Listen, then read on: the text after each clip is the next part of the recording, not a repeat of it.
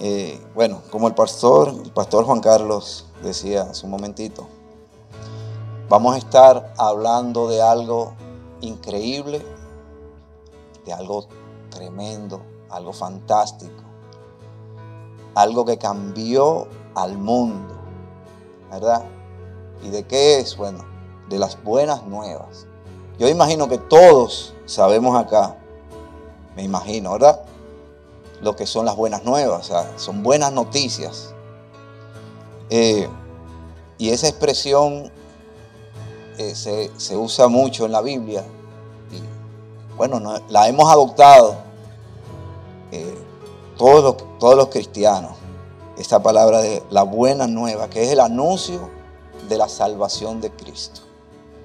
Mm, cuando Cristo ofreció su vida en la cruz, ese es el mensaje de las buenas nuevas. Y vamos, hoy vamos a estar viendo eh, diferentes capítulos en la palabra. Vamos a estar viendo el libro de Corintios, de Primera de Corintios, y específicamente el capítulo 15. Eh, si lo pueden ir buscando, no sé si Wesley lo tienen por allá, capítulo 15, versículo 1. Y está ya, bien. Ok. Dice el versículo 1, ahora hermanos, quiero recordarles el Evangelio que les prediqué, el mismo que recibieron y en el cual se, mantiene, se mantienen firmes.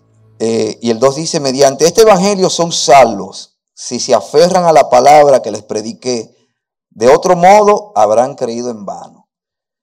Señores, como decía el pastor, Pablo es muy directo.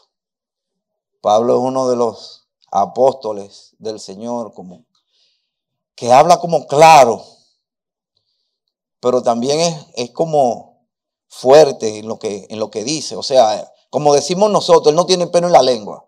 Él lo que te lo va a decir, te lo dice de ahí a ahí. Entonces, estos dos versículos nos dicen a nosotros, primero, que nosotros hemos recibido el mensaje que nosotros hemos recibido el mensaje. Y segundo, dice que nosotros somos salvos. Pero fíjense, este, este, este capítulo es muy profundo, o sea, este capítulo 15 habla muchas cosas. Yo dentro de lo que pude, con la gracia del Señor orando, pude hacer un resumen, pero es muy profundo este, este capítulo 15. Fíjense, eh, comenzando esos dos versículos, o sea, en el, versículo 2 dice, mediante este evangelio son salvos si se aferran a la palabra que les prediqué. De otro modo habrán creído en vano, dice.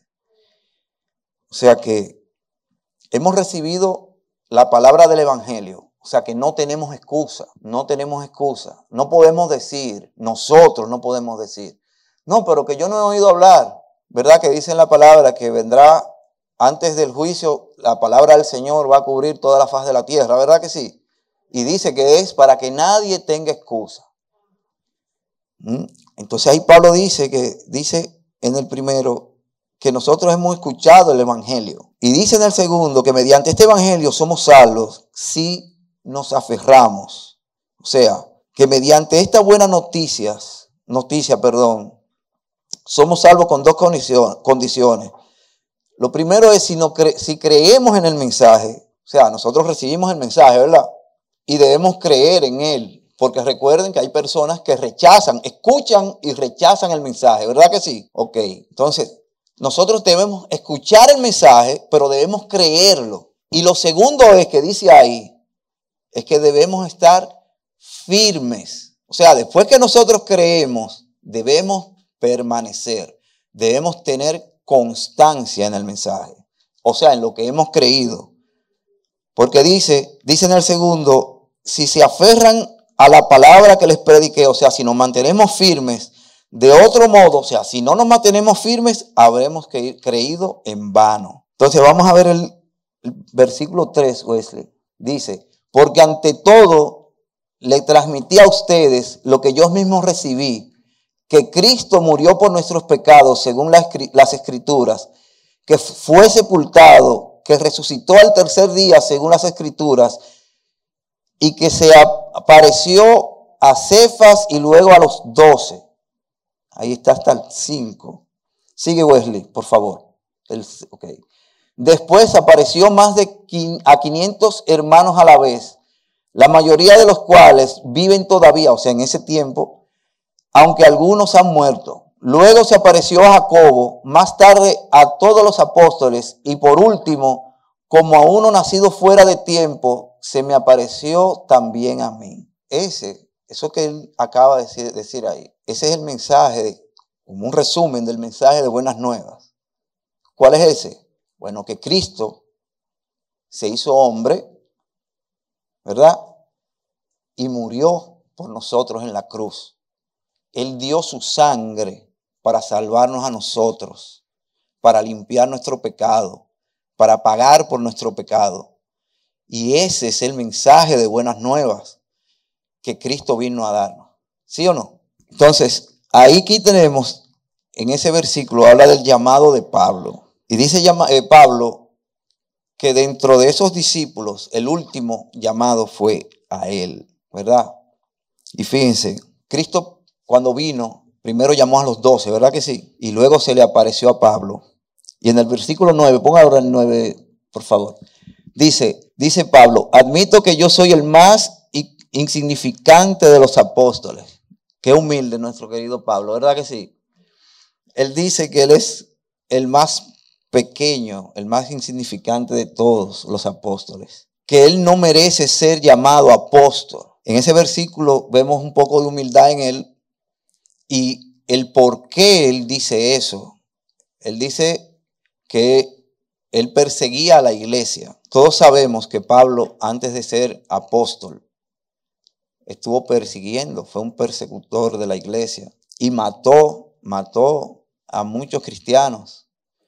E incluso él, dicen por ahí en la palabra, como que él fue uno de los que provocó la muerte de Esteban. Eh, esto es algo que marca la vida de un hombre, el ser asesino y más de cristianos. Pero fíjense, por esas buenas nuevas, por esa sangre de Cristo, por ese contacto con Jesús, porque Jesús se le apareció a él en, cuando él iba persiguiendo a los apóstoles, Jesús se le apareció y él fue transformado, fue cambiado. Dice específicamente, dice humildemente, Pablo se refiere a él como el más insignificante de los discípulos y ahí da un pequeño testimonio del por qué se refiere a sí mismo de esta manera. Señores, pero viendo esto así, que Pablo se menciona ahí como el más insignificante, como el más pequeño de los discípulos, y viendo hasta dónde ha llegado el trabajo de Pablo, porque Pablo es llamado el apóstol de los gentiles. Y ustedes saben que los gentiles son aquellos que no, en aquel tiempo, que no eran, que no pertenecían al pueblo judío. Y él, él comenzó a predicarle a los gentiles, o sea, aquellos que en, Roma, ¿verdad? El imperio romano. Pero ustedes saben quiénes más son gentiles, nosotros. Por eso él es llamado también el apóstol, apóstol de las naciones. Y fíjense que él dice que es el más pequeño de los apóstoles. Pero fíjense hasta dónde ha llegado su ministerio. Ha pasado a través del tiempo y ha llegado a usted y ha llegado a mí. Porque a través de Pablo, el Señor lo usó, o sea, para que la palabra, para que estas buenas nuevas llegaran hasta donde han llegado, llegaran hasta hoy. Porque nosotros, según, según los judíos, perdón, nosotros no éramos dignos de recibir la salvación, según la tradición judía. Y señores, miren, ese mensaje es un solo mensaje. Si podemos ver, Wesley, el, el versículo 11. En fin, ya, que, ya sea que se trate de mí o de ellos, esto es lo que predicamos y esto es lo que ustedes han creído. Señores, el mensaje es uno solo. Y ahí nos están hablando de que pueden haber, o hay, muchos que predican la palabra. ¿Y qué pasa? Ustedes recuerdan en una de las prédicas donde él le estaba diciendo le estaba diciendo a la, iglesia que porque estaban como dividiéndose. No, que yo soy de Apolos. No, que yo soy de Pablo, que yo soy de Silas. En este, en este verso, él está hablando que todos los apóstoles o todos los que predican la palabra predican un solo mensaje. El mensaje es uno solo. Y nosotros no debemos creer en el envase, sino en su contenido, sino en el mensaje de la palabra del Señor. Aunque tenemos que estar atentos, tenemos que estar atentos. ¿Por qué? Porque también la palabra dice que dentro de la iglesia, la iglesia en general, van a venir lobos, ¿verdad? Vestidos de ovejas. Y que el enemigo va a tratar de confundir. Porque mire, el enemigo se conoce la palabra al dedillo, así. Usted no se imagina cómo. Y el enemigo tienta usando la palabra. Y tenemos el ejemplo de la tenta cuando Cristo fue tentado en el desierto. ¿Con qué fue tentado Jesús? Con la palabra. Amén. Y por eso dice que esa palabra nosotros debemos guardarla en nuestros corazones. ¿Para qué? Para que el momento que usted escuche algo y le resulte extraño, usted pueda diferenciar que una persona, un predicador, un pastor, le esté hablando la el, o sea, el verdadero mensaje, que está resumido en lo que acabamos de leer hace un momento, en lo que es la buena nueva la muerte de Jesús. Fíjense, hermanos, hay un tema que es bien, bien discutido en la iglesia, que trata de la resurrección de los muertos. Y aquí en este capítulo Pablo habla, toca esa parte.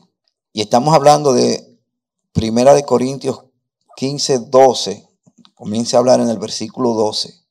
Vamos hasta el 19. Vamos a leer ahora qué dice. Dice, ahora bien, si se predica que Cristo ha sido levantado de entre los muertos, como, dice, como dicen algunos de ustedes que no hay resurrección, si no hay resurrección, entonces ni siquiera Cristo ha resucitado. Y si Cristo no ha resucitado, nuestra predicación no sirve para nada, como tampoco la fe de ustedes.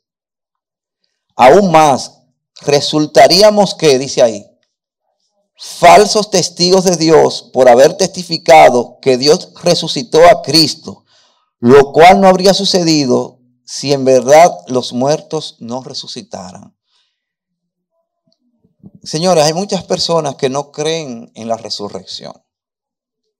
Hay muchas personas que creen, ustedes no han oído eso, e, esa, esa, esa frase que, que dicen muchos, Miren, esta vida es un poquito, gócela, que ya, o sea, que todo termina aquí. E incluso dentro de la iglesia hay personas que no creen en la resurrección. Dice ahí que si nosotros no creemos, ese es uno de los, como quien dice, de los pilares de la, de la fe cristiana, la fe en que Cristo resucitó de los muertos y que Él es el primero que resucitó de los muertos para gloria. Fíjense que antes de Él, Él hizo milagros y Él resucitó a varias personas, ¿sí o no? Resucitó a Lázaro. Y ese fue uno de los milagros más grandes porque Lázaro ya tenía, dice que tenía tres días sepultado. Y ya usted se puede imaginar, o sea, un cuerpo tres días sepultado, ¿en qué condiciones podría estar? Y él de ahí lo levantó. Él resucitó a una niña, creo que la hija de Jairo, si no me equivoco. Pero ¿qué pasa? Esas personas resucitaron, pero volvieron a morir. Entonces, el primero que resucitó para gloria y no volver a morir fue Cristo. Y fíjense que cuando Cristo resucitó, fue transformado. O sea, Lázaro y la hija de Jairo resucitaron, pero volvieron con este mismo cuerpo. Cristo resucitó, pero ya no tenía este cuerpo. Fue transformado. Cristo es el primero que resucita para gloria. Entonces, esto es parte de nuestra fe. Señores, el que no cree eso, no cree en la buena nueva. El que no cree que Cristo murió y resucitó, entonces, ¿en qué está creyendo? Si nosotros no creemos que Cristo se levantó de la tumba, ¿en qué estamos creyendo? ¿Hacia dónde va nuestra fe? Dice Pablo ahí que si yo no creo esto, entonces todo lo que estamos predicando aquí, todo lo que predicamos aquí y lo que predican en las iglesias y toda la palabra de Dios sería una mentira. ¿Qué fuera de nosotros, de nuestra vida? Y qué fuera de la vida de aquellos que se entregaron desde los discípulos que entregaron su vida literalmente, o sea, los mataron, hasta el día de hoy hay gente que están sacrificando su vida, su familia, porque al día de hoy en muchos lugares están matando cristianos. Y todo por el mensaje de esa buena nueva. Todo por decir que hubo un Dios que descendió del cielo se hizo hombre por amor a cada uno de nosotros y fue molido y fue crucificado, fue sepultado y se levantó de los muertos. Por eso, por eso van más de dos mil años de vidas sacrificadas. ¿Para qué? Para que ese mensaje llegue a usted y llegue a mí. Pero todos sabemos, todos me imagino todos los que estamos aquí, creemos en este mensaje, ¿verdad que sí? En el verso 19 dice Pablo, dice, si la esperanza que tenemos en Cristo fuera solo para esta vida, seríamos los más desdichados, óigame bien, de todos los mortales. Usted sabe lo que es los más desdichados de todos los mortales. O sea, si si lo que estamos diciendo aquí, si ese mensaje que nosotros llevamos no fuera cierto, ¿qué esperanza tendríamos nosotros? Si nosotros no creemos en la resurrección de los muertos, entonces no creemos simplemente en el mensaje que nos dejó Jesús. Porque Él fue la primicia, dice en el verso 20. Pasa el verso 20, Wesley. Dice, lo cierto es que Cristo ha sido levantado de entre los muertos como primicia de los que murieron. Él es la primicia. Y fíjense algo, es la primicia y quien nos da vida eterna. Y Él, con esa acción, Él venció la muerte. Cuando creemos en ese mensaje que nos da, estamos declarando esto que yo acabo de decir, que Cristo venció la muerte y que a través de Él, a través de Él, los que creen en Él y los que se aferran y se mantienen firmes a su palabra, o sea, a este mensaje, dice la palabra que somos coherederos con Él. En el verso 21, pon el 21 es, dice, de hecho, ya que la muerte vino por medio de un hombre, también por medio de un hombre viene la resurrección de los muertos. La muerte vino a través de quién? Vamos a ver, ustedes todos se lo saben. ¿A través de quién vino? De Adán.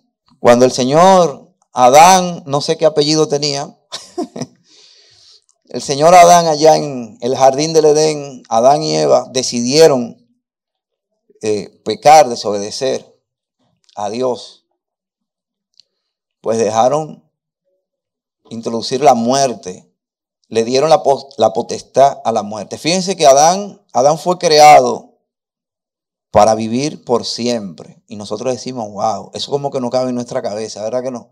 Cuando uno habla de vivir por siempre, uno habla de un tiempo eh, infinito, eso como que no lo entendemos muy bien. Pero Adán desobedeció y a través de él entra la muerte.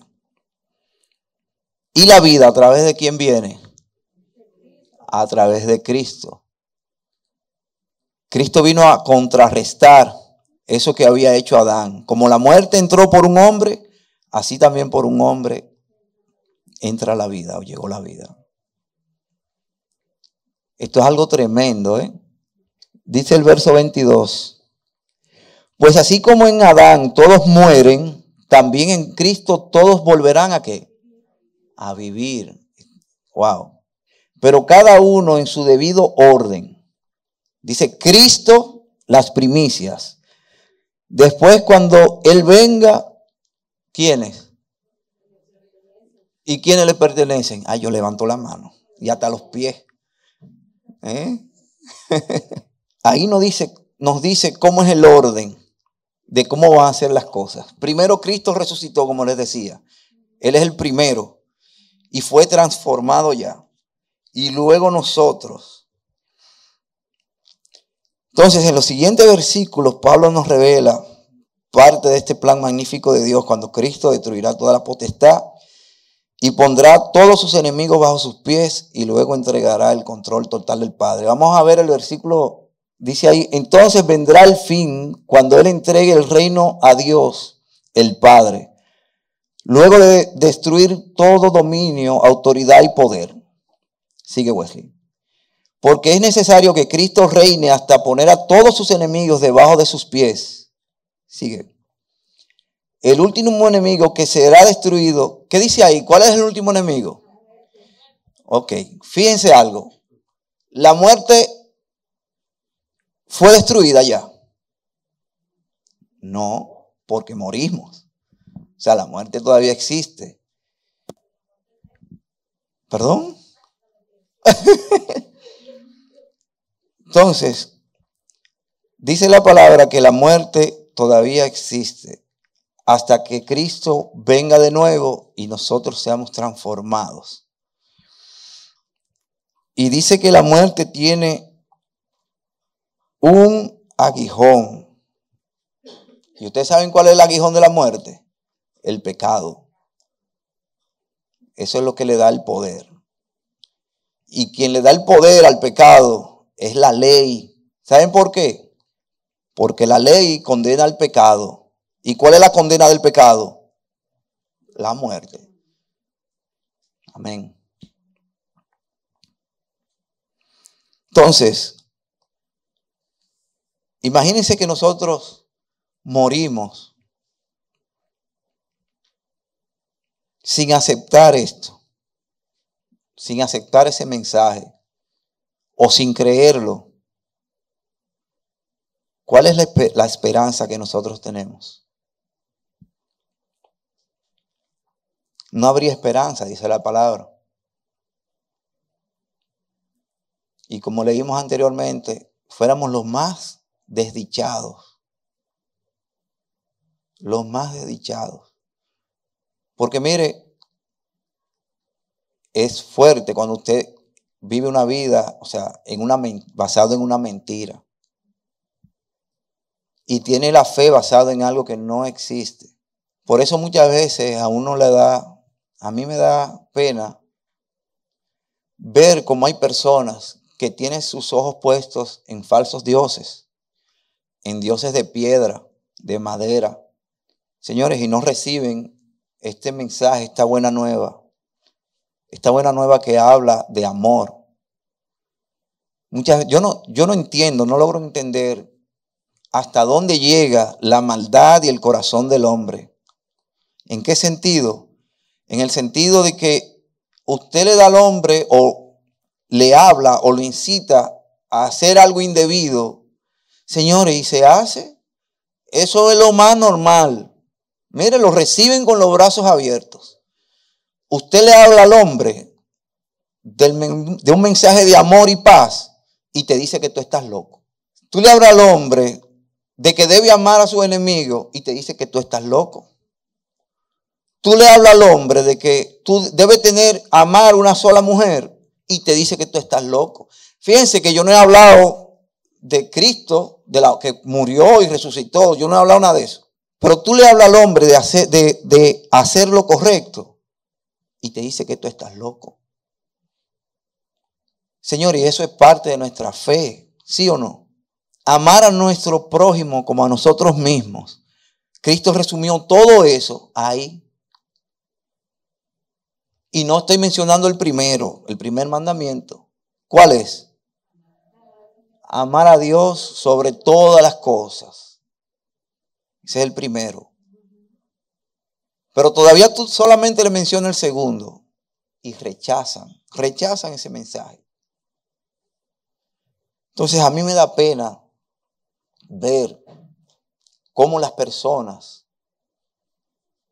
quieren vivir fuera de la gracia, fuera de este mensaje, creyendo en algo vano y creyendo que están correctos, porque ahí está lo grande. Entonces, ¿cuál fue el trabajo que el Señor nos dejó a nosotros, a lo que hemos creído?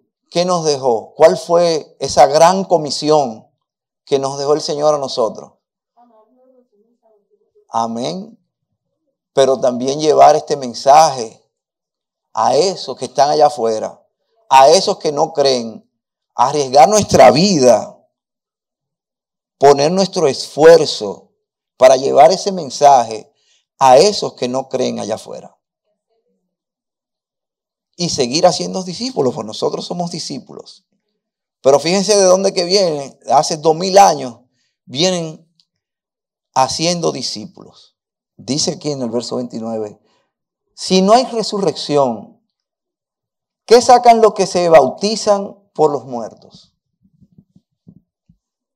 Si en, si en definitiva los muertos no resucitan, ¿por qué se bautizan por ellos? Y nosotros, ¿por qué nos exponemos al peligro a toda hora? Que cada día muero, hermanos, es tan cierto como el orgullo que siento por ustedes en Cristo Jesús nuestro Señor. ¿Qué he ganado si solo por motivos humanos en Éfeso luché contra las fieras? Si los muertos no resucitan, dice, comamos y bebamos que mañana moriremos. Pablo fue un poco sarcástico ahí. Él dice que si todo esto, si todo esto que hemos predicado no vale de nada, si nosotros no creemos, entonces mejor dejemos esto. Él le está diciendo ahí a los corintios. Si esto es mentira, entonces, miren, como lo dice él ahí, comamos y bebamos que mañana moriremos. O sea, olvídese. No se dejen engañar, dice él. Las malas compañías, compañías corrompen las buenas costumbres vuelvan a su sano juicio como conviene y dejen de pecar. En efecto, hay algunos de ustedes que no tienen conocimiento de Dios. Para vergüenza de ustedes lo digo. Señores, Él está hablando ahí, mire, despierte. No se engañen. Dejen su pecado. Vuelvan otra vez al camino del Señor. Vuelvan sus ojos a Cristo. Vuelvan otra vez a regar esa semilla que el Señor ha plantado en nuestro corazón, que es la palabra de Cristo. Vuelvan otra vez a poner su fe en esas buenas nuevas, en ese mensaje que Cristo nos dejó.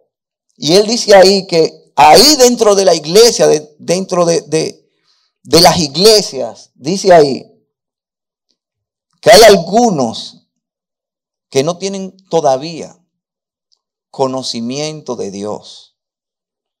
O sea, hay algunos que no conocen a Dios. Y hay muchos hermanos en las iglesias, no me estoy refiriendo a esta. Cuando hablo de la iglesia, me estoy refiriendo a la iglesia cristiana en general. Pero hay muchos hermanos, hay muchos dentro de la iglesia que usted lo ve que levantan las manos, usted lo ve que oran. Ahí en la iglesia oran.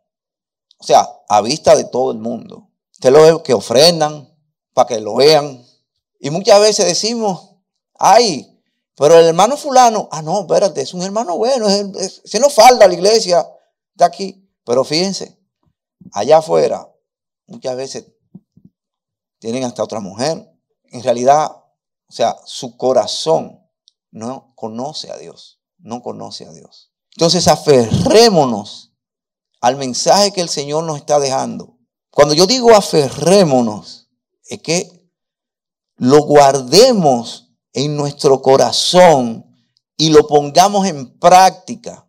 Que hagamos discípulos, pero llevando el mensaje tanto como con nuestra boca como con nuestras acciones. Entonces tenemos que seguir en constancia a Cristo Jesús. Vamos al verso 35, Wesley, por favor. Dice, tal vez alguien pregunte, ¿y cómo resucitarán los muertos? ¿A alguien de acá le han preguntado, alguien le ha preguntado eso? ¿O alguien se ha preguntado eso? ¿Con qué clase de cuerpo vendrán? Porque mire, uno que tenga unos añitos enterrados ahí, ¿verdad que sí? Aunque, conchale, ¿cómo va a volver ese?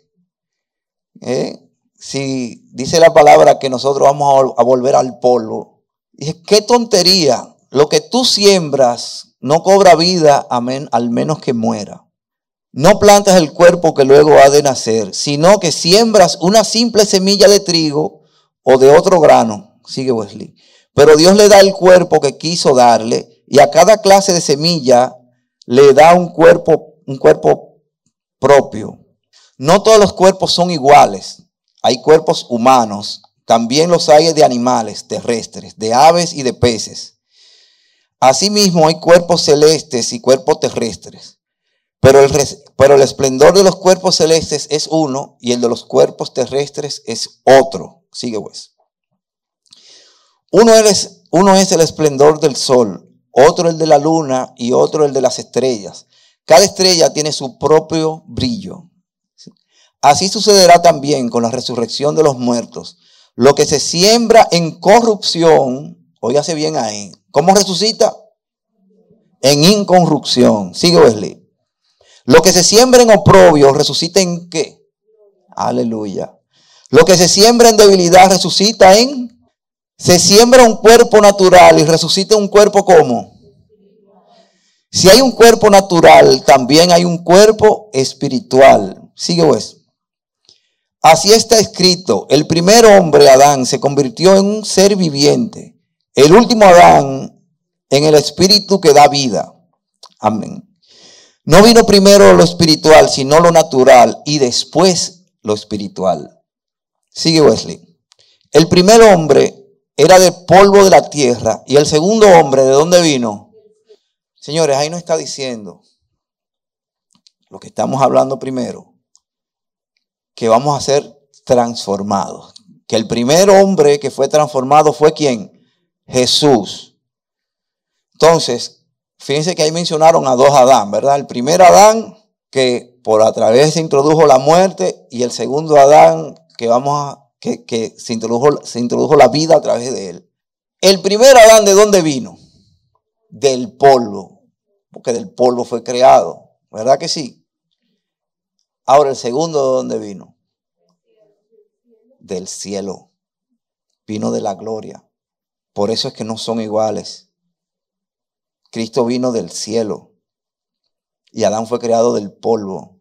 Ahora bien, nosotros somos descendientes en la carne ¿De quién? De Adán. Pero en lo espiritual somos descendientes cuando creemos, claro. ¿De quién? De Cristo. Amén. ¿Cómo es aquel hombre terrenal? Como, como es aquel hombre terrenal, así son también los de la tierra. Y como es el celestial, así son también los del cielo. Sigue. Y así como hemos llevado la imagen de aquel hombre terrenal, llevaremos también la imagen del celestial. Sigue pues. Les declaro, hermanos, que el cuerpo mortal, ¿qué dice? No puede heredar el reino de Dios.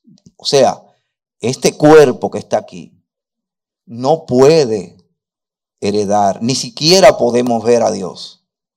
Amén. Con estos ojos de carne no podemos ver a Dios.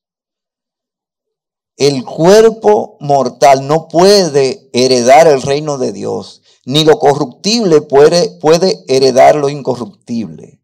Primero, nosotros debemos ser transformados. Y usted dirá, pero ¿cómo vamos a ser transformados?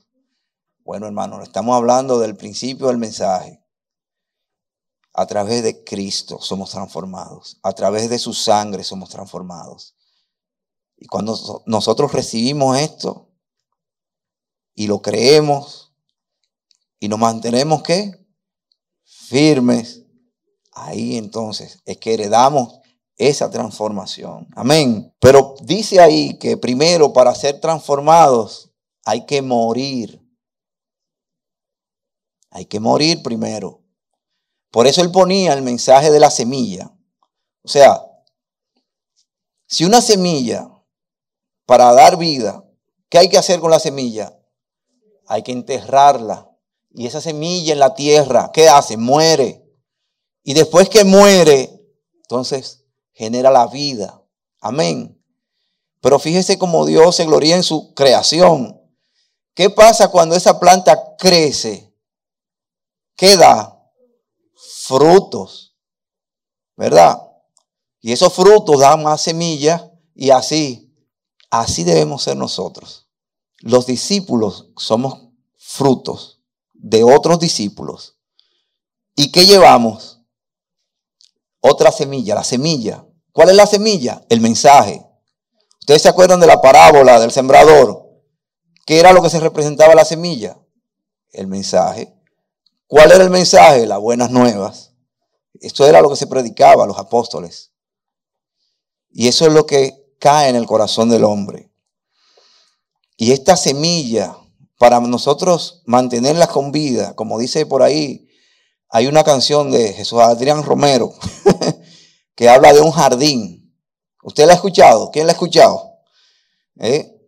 Habla de un jardín que Dios plantó en nuestro corazón, pero para que ese jardín se mantenga, nosotros tenemos que regarlo y cuidarlo. ¿Y cómo tú le cuidas? Bueno, usted se mantiene orando, escuchando la palabra, congregándose y llevándole la palabra a otros. Entonces ahí eso va creciendo. Para que no pase como pasó en esa parábola del sembrador, que la semilla cayó entre las piedras, cayó en el camino y la pisaron. Y dice que una parte cayó entre la hierba.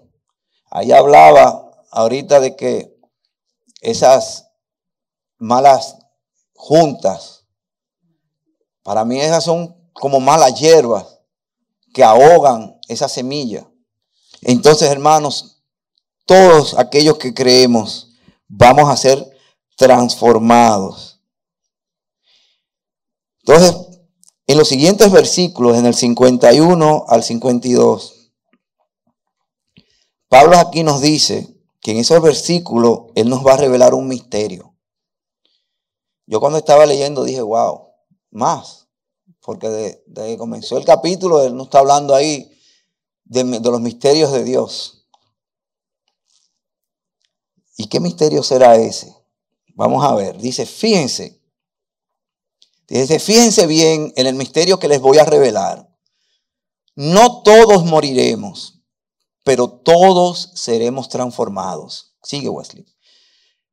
Transformados en un instante, en un abrir y cerrar de ojos, al toque final de la trompeta. Pues sonará la trompeta y los muertos resucitarán con un cuerpo que... Y nosotros, sigue al próximo Wesley, y nosotros seremos Wow. ¿Y qué será lo que Él nos está diciendo ahí? Hermanos, eso es tremendo. Ese tema de lo que no está hablando ahí ha sido muy discutido en las iglesias porque hay denominaciones de la iglesia que no creen en esto. ¿Quién aquí ha escuchado hablar del rapto? Me imagino que muchos, porque es un tema, es un tema que se ha hablado mucho. Pero el rapto es que dice que cuando Cristo venga y suene la trompeta, antes del final, porque decía ahí que Él va a acabar con sus enemigos, ¿verdad que sí? Antes del final, dicen que la iglesia va a ser levantada. O sea, lo que no ha muerto. Y ahí está diciendo, vamos atrás, Werly, un poquito atrás, de nuevo. Dice, dale otro poquito atrás. Dice, fíjense bien eh, en, el misterio que les voy a revelar. Dice ahí, ¿qué dice? No todos moriremos. Pero todos qué? ¿Por qué? Porque no es verdad que nosotros vamos a ir a gloria con este cuerpo que está aquí.